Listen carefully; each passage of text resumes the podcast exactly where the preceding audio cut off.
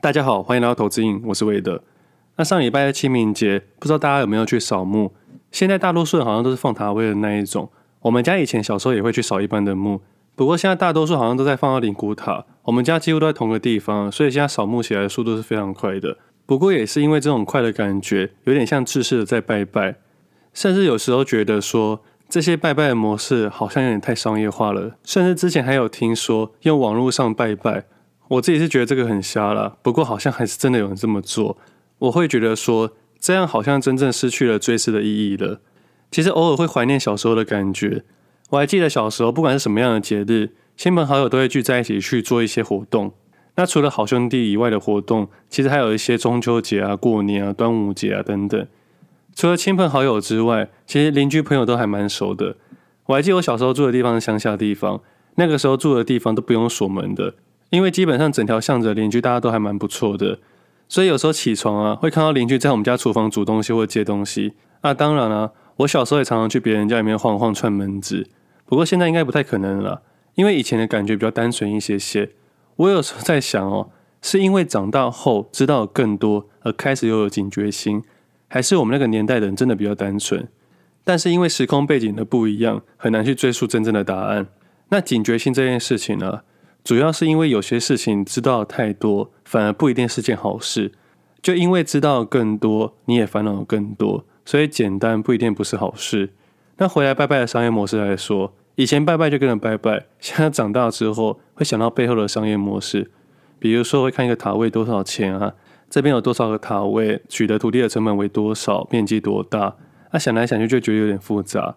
但每年拜拜的时候，都会让我想到龙岩，因为他们的经营权开始转换了，就给了下一代。那我觉得这个事业啊，盈利的部分应该不少，所以每次扫完墓之后，都会看一下这家公司是否值得投资。但是我必须老实说了，只有每年的清明节过后，我才会这么想，因为每次清明节过后，花了一点时间去研究之后，我还是会认为，以投资的角度来说，还是不适合自己。虽然这间公司可以在次级市场买卖，但经营权在家族企业里面。也就是说，家族说什么就是什么。那如果是做价差的话，有机会才会自己尝试，但是股本流动性又太小。那投资的部分自己则不考虑，因为投资我还是希望可以看自己懂的东西。那其实投资很大部分取决于你对这个产业的熟悉度，以及你对这个老板的信心。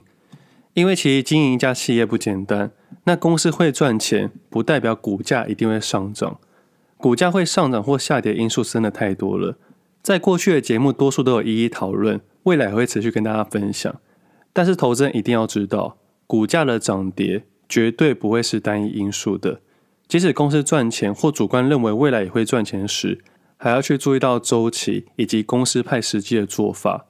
前阵子刚好跟会计的朋友聊天，我们就会特别聊到财报上面认列的方式。那认列的方式真的太多种了，即使是公司会赚钱呢、还是可以用不同的方式让账务有一些盲点，但是这些盲点都是合法的，所以一般投资人想要单纯从财报去看一家未来股价的发展是有点困难的。所以公司的财报只能当做长期的概念，它绝对不能套用在短线交易逻辑上面。但是很讽刺的是，财报又是落后指标，这就增加了财报选股的难度了。就好比去年很多发展性很不错的公司，未来发展性应该还是不错。就好比联咏啊、联发电、台积电啊这些公司，我相信他们在未来应该还是不错的，只是现在的股价已经相对弱了。这除了财报的落后指标的反应之外，还有我之前常常聊到的蛛网理论。当时聊到的事情，现在渐渐的发生，不过到此刻才愿意做出调整时，通常都已经偏慢了。就像是我此刻来说，我的思维就不会管它蛛网理论的事情了，我反而把蛛网理论。倒过来看，因为只有倒过来看，才能比多数的投资人领先那么一小步，这样在投资上面就会有一些优势了。那简单来说，财报是一家公司的命脉，但如果要判断未来股价时，长期投资人就只能看过去的财报去解读，而公司给出来的财报又有可能因为人为因素而改变。所以以这个角度来说，到底要不要看财报呢？其实还是要的，就像考试一样。好学生未来考出好成绩的机会，会比坏学生开出好成绩的机会还要大。没有一定，但机会比较大。因为以我过去学习的经验来说，我一直都认为，好学校有坏学生，坏学校也有好学生。那要如何在坏学校挑到好学生？那就是此刻现在的课题了。我知道现在行情不好，但要如何在行情不好的情况下挑到好学生呢？这就是我们投资人必须面对的事情。在过去行情好的时候，就像在篮球甲级联盟里面挑好球员一样，相对简单。而现在投资人要面对的课题是，如何在乙级联赛里面挑到一个好球员。虽然不容易，但是还是有机会的。以过去的例子来说，我不知道听众知不知道刘铮，因为他现在在大陆比赛了。他当初去的时候是跟林志杰同队，但以前我在打球的时候，我跟他同期，所以我们在乙级联赛上有对到。他那个时候就一百九十几公分了，他可以从一号位打到五号位，而他现在的发展是相当不错的。他就是所谓的在乙级联赛里面找到的好球员。那再回到刚刚讲的两个大部分，短线交易跟长期投资。长期投资我会看展望、发展性、财报、目前的股价、总体经济、资金流向、市场氛围。过去公司的政策跟诚信，还有更重要的就是公司的治理人。举刚刚的例子说好了，在长期投资的判断上面，加减分上面有很多地方我无法去理解的，也没办法去了解，所以我的加减分的概念就是偏向低的分数，所以它不会是我长期投资的个股之一。但如果短线上面就会很单纯的价格、量能、行情、趋势，还有自己部位的风控。所以以操作上面来说。我认为短线上面比较单纯，我需要考量的条件比较干净简单，但需要花的时间成本比较高，因为我需要盯盘，我需要看细微的东西。但是以长期投资的角度来说，我虽然需要考量的点非常的多，也需要持续追踪，但以我的条件来说，我所需要的时间成本其实非常的少，因为我平常在做短线交易的时候，就会把长期个股做一些研究跟记录，去等待那个时机。但是对于多数人来说，要这样花大量时间去研究长期投资的部分，反而是时间成本相对高的。一样的动作，对于不同的状况上面，在时间成本上的差异还是会有区别的。那因为刚好把短线交易当做我的工作，所以我在短线上面就会琢磨很多地方、很多细节，操作的概念会非常的丰富。简单光是台股上面的商品又广又多。以一般的现股来说，就有现冲、当冲、融券、全额交割股。那再进阶一点，就有台指期、个股期，然后权证、选择权四个方向。以这些商品交叉应用来说，我每次在设计一个操作概念的时候，真正难的地方并不在此刻要设计什么样的方式，而对我来说最难的地方就是我要如何在有限的资金下达到最大的效用。除了有限的资金以外，还有有限的时间，这两者都很重要。但是多数的新手投资人都会忽略这两件事情，他们都会忘记把有限的资金跟有限的时间给设计进去。比如说，每次只要遇到亏损的时候，他们就会想说：“我那边还有钱，我这边还有钱。”就会时常发生用 A 的钱补 B 的钱，再用 B 的钱补 C 的钱，这就不能考量到有限的资金了。这也是多数人会忽略的地方。那有限的时间更有趣了。基本上只要使用到衍生性金融商品，就一定要考量到时间。即使是股票上面，虽然不用太在乎时间上面，但是事实上，我们每个人的生命都是在有限的时间之内，所以在宏观的概念来说，还是要考量到时间。比如说，在去年的时候，自己买了美金，我花了一年的时间去做布局，那到今天为止达到二十九点一左右，账上开始获利了。不过，我自己考量之下是，今年如果下半年之前没有突破这个整理区间的话，我可能就会把这笔美金做其他用途了。那这个地方就是时间的概念了。那为什么在设定在下半年呢？因为我主观认为上半年应该就会升息的，最慢是下半年。如果在升息的情况确立之后，我所期待的汇率没有达到我想要的预期时，我就会做出时间上的停损动作。但是很幸运的是，今年上半年已经达到了。所以我的时间成本的停损概念已经取消了，那现在要看到之后怎么调整了。那其实，在书中里面主力操作的一个小部分，主力并不是不停损，而是他们自己有设定自己心中的停损点，不管是时间还是资金。但是有两个条件，他不会让大家知道，一个是有多少资金，跟有多少时间。听众朋友可以试着去想一下，假设你是一个市场的交易者，也就是竞争者，你知道你的对手的资金有多少的时候。你是否可以用更大的资金把它给吃掉？在市场里面筹到资金的难度并不高，但是要如何筹到刚刚好的资金，难度是非常高的。所以基本上啊，我们都不会让大家知道说我们的资金有多少。那另外一个就是时间点了。基本上我们不会告诉别人说我们能持有的时间为多少，我们想要持有到什么时候，资金的来源也不会给别人知道。所以基本上让别人知道自己的事情越少，我们的胜率会越高，也就是低调的好处了。我再特别解释一下资金跟时间最重要的地方。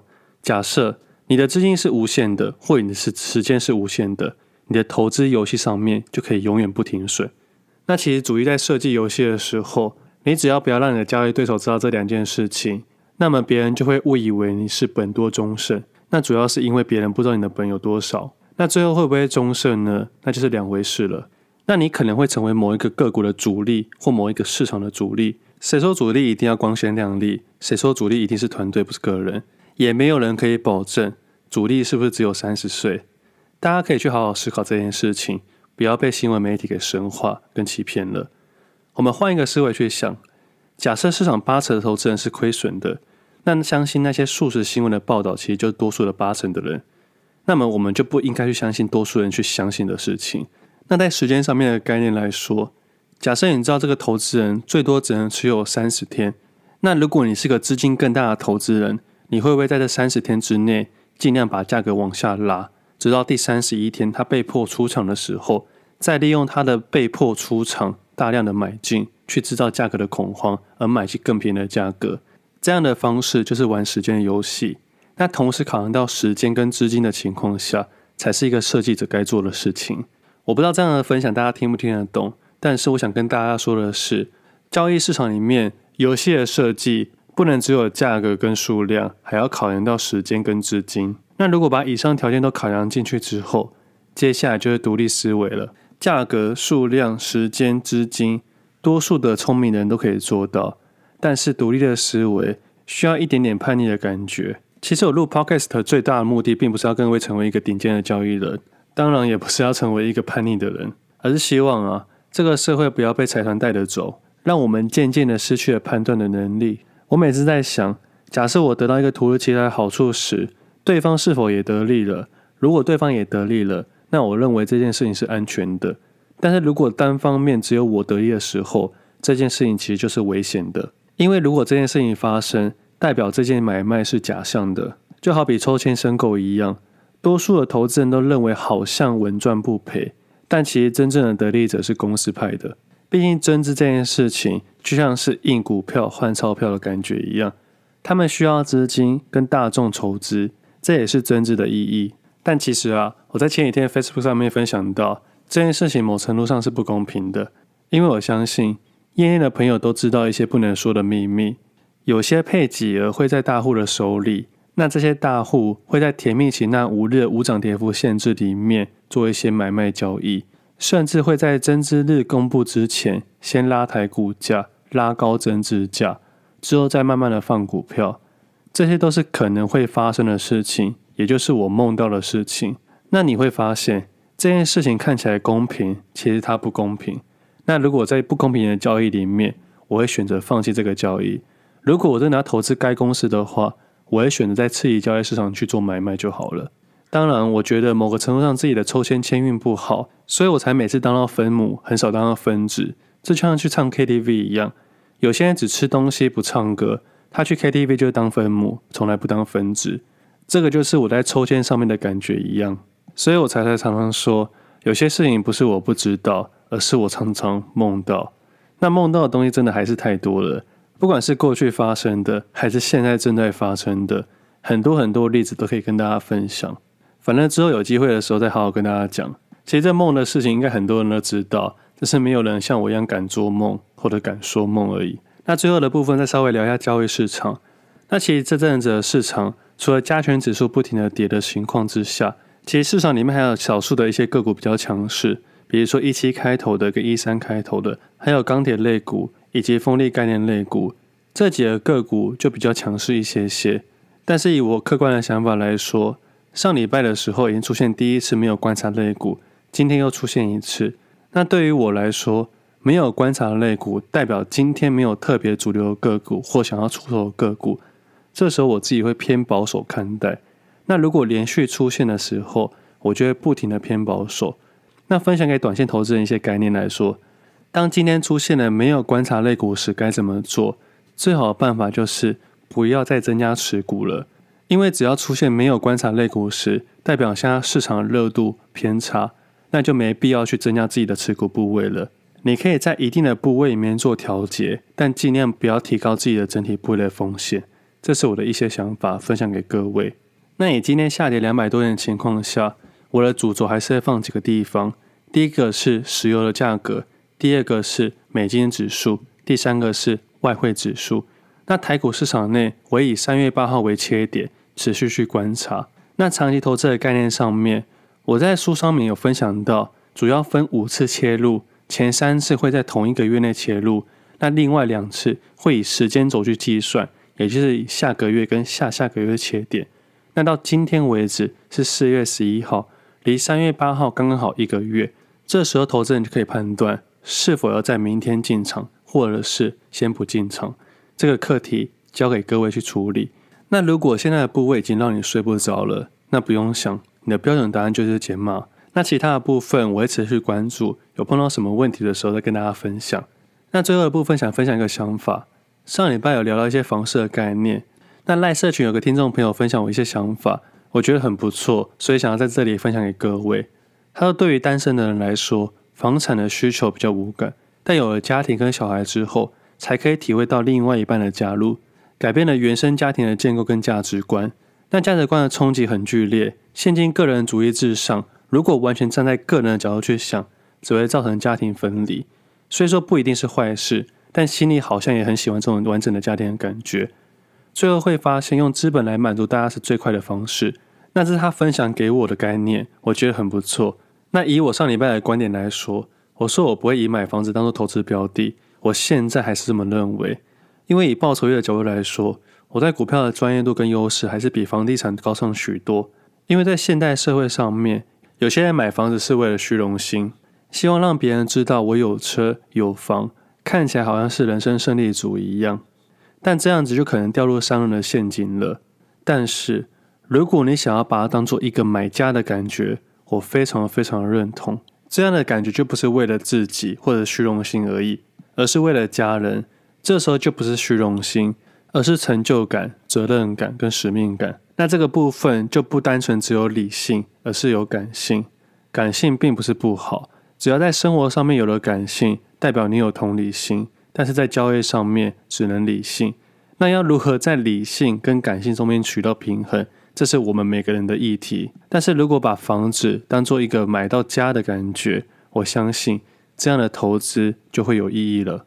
那其实我都有在群组里面，我也都有看到大家的聊天内容，但是我有时候会太投入自己的交易跟研究里面，所以就比较少在群组里面跟大家聊天。毕竟我是一个投资型的人。有时候没回应到或没看到，还请大家见谅。我不是没有礼貌，我只是太专心交易了。那最后的部分再总结一下：如果你是交易股票，除非你有无限的资金或是无限的时间，那么你就可以永远不停损。但重点是我们很难知道要用多少的时间或是多少的资金来换来一个永远不停损，所以我们才需要学会去停损。那如果把这个概念放到房地产上面的话，如果你是买一个房子当做投资标的的话，那么你就可能在某程度上要需要设停损点。但是如果你是买一个家的话，那么你就可以永远不停损。毕竟家人的快乐是无法用金钱衡量的。那我们今天节目先到这里，我们下次见，拜拜。